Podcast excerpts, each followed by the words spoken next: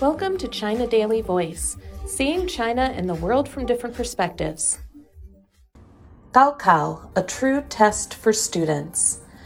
The college entrance exams, Gaokao, will be held on Tuesday to Friday amid an upsurge in COVID 19 infections in some places. Will the sporadic outbreaks in infections affect Gaokao candidates' performance?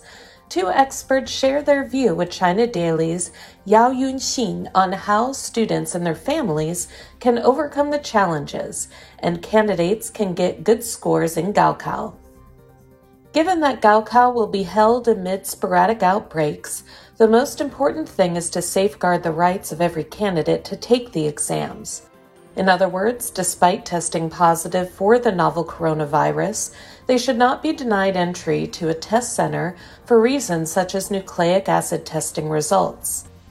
Fortunately, the problem has been addressed as separate rooms have been arranged for students who test positive for the novel coronavirus or are suspected to have contracted the virus.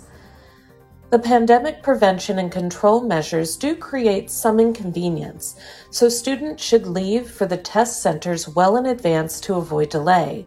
Apart from that, candidates do not need to worry too much about the anti pandemic measures, instead, should seriously prepare for the exams.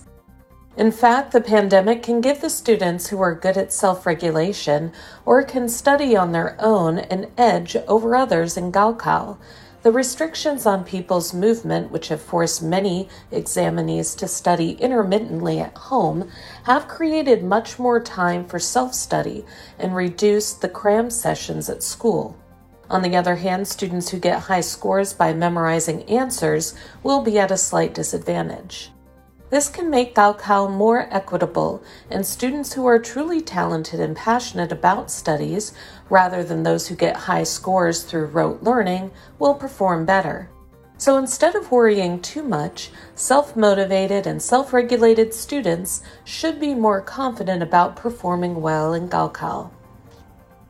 Gaokao candidates need not worry about the pandemic and COVID 19 protocols education authorities around the country are well prepared to ensure Gaokao is held in a safe and methodical way and all candidates can take the exams.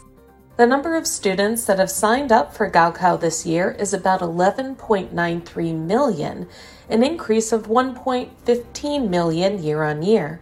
However, given the authorities' more than two years' experience of holding the exams amid the pandemic, the increase in the number of candidates should not raise safety fears. Aside from Shanghai, that has postponed Gaokao for one month, the rest of the country will hold the exams on schedule. To rule out the possibility of infections and ensure the student's safety, examinees were required to have their body temperature measured and their health condition monitored for 14 consecutive days ahead of the exam. And separate rooms have been earmarked for students who have come in close contact with an infected person or have contracted the novel coronavirus. Students should strictly follow the pandemic prevention and control measures and focus on preparing for the exams. Since Gaokao is a competitive test for candidates within one provincial level region, the impact of the pandemic on all will be the same.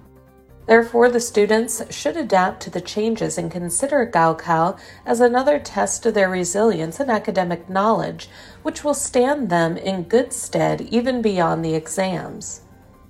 Candidates should study hard for Gaokao and take the exams in a relaxed and confident manner.